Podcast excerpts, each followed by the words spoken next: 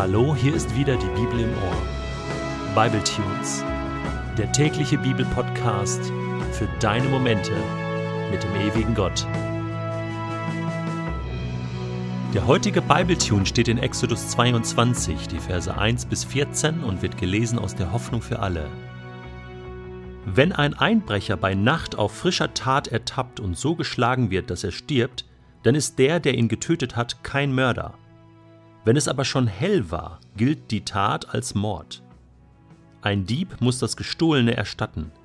Besitzt er nichts, soll er als Sklave verkauft werden. Das Geld steht dem Bestohlenen als Entschädigung zu. Wenn sich ein gestohlenes Tier, ob Rind, Esel, Schaf oder Ziege, noch lebend im Besitz des Diebes befindet, muss er doppelten Ersatz leisten.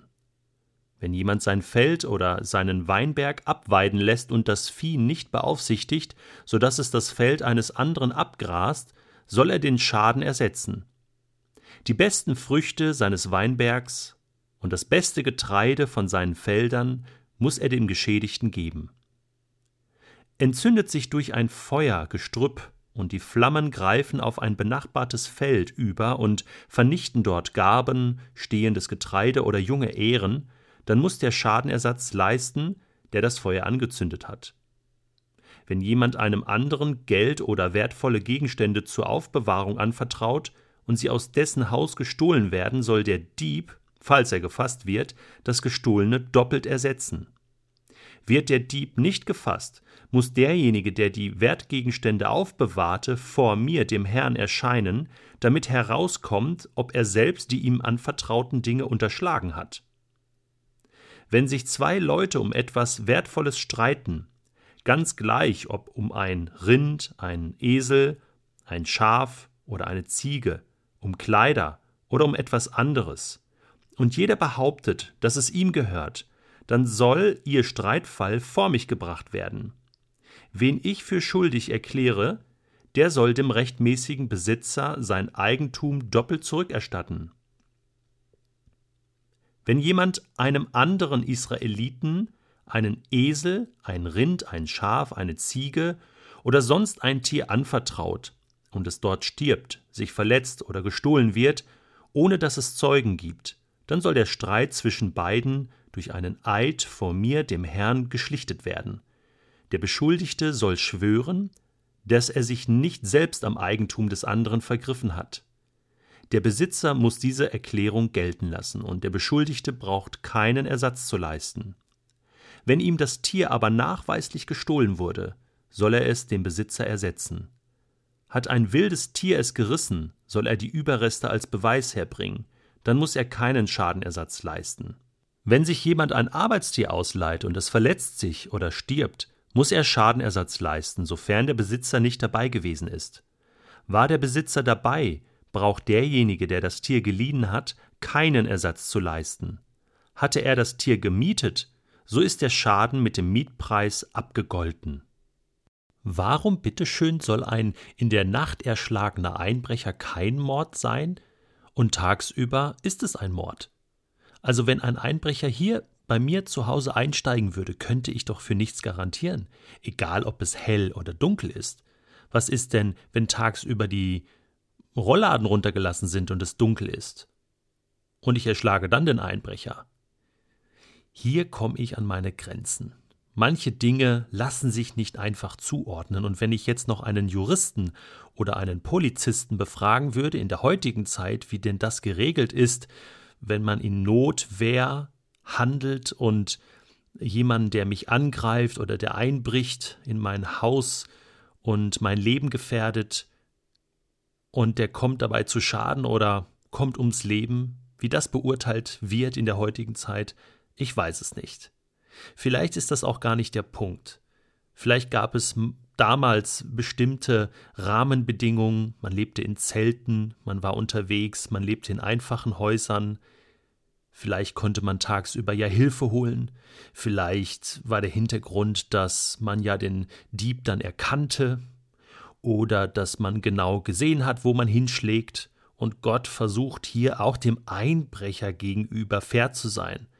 Ja, Wahnsinn. Okay, Was mir aber aufgefallen ist, ich meine, wir sind ja jetzt in einem Text, wo es weiter um Schadenersatz geht im Alten Testament und da haben wir ja gestern schon drüber nachgedacht. Heute ist mir noch was ganz anderes aufgefallen und zwar steht an bestimmten Stellen immer wieder, dass bestimmte Streitfälle direkt von Gott geklärt werden. Er spricht dann den ein oder anderen schuldig oder auch nicht. Streitfälle sollen vor Gott gebracht werden, man soll ins Heiligtum gehen und dort wird Gott für eine Lösung sorgen oder die zwei Streithähne sollen einen Eid ablegen vor Gott. Was muss man sich darunter vorstellen? Wie hat denn jetzt Gott dort eingegriffen und zum Beispiel einen Streitfall geklärt? Ich meine, war Gott da persönlich anwesend und hat mit beiden gesprochen? Wie muss man sich das vorstellen?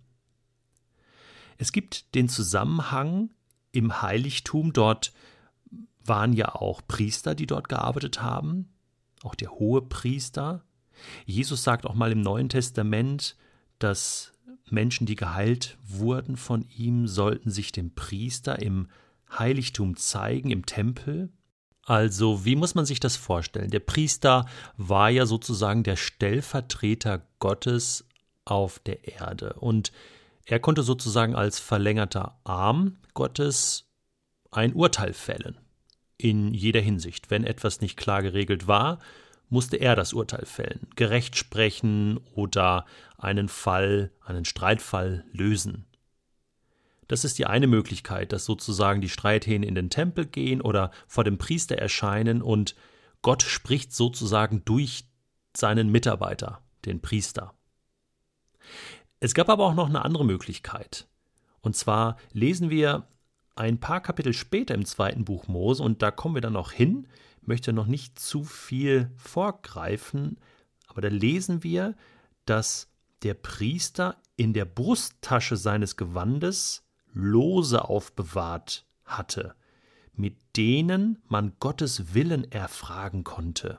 Urim und Tumim, hießen diese Dinger. Man weiß nicht genau, was das war, so Steine, die dann irgendwie geleuchtet haben. Okay, kann auch sein.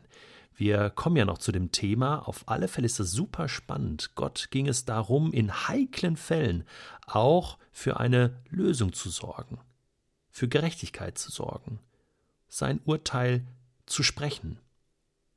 Hm, was machen wir jetzt damit?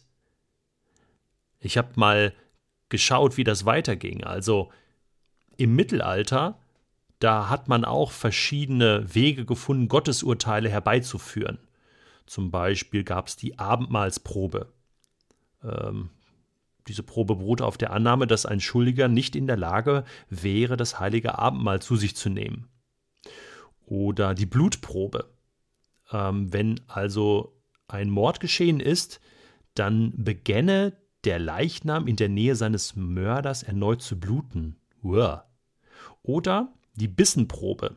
Ein Stück Brot oder Käse musste vom Probanden geschluckt werden.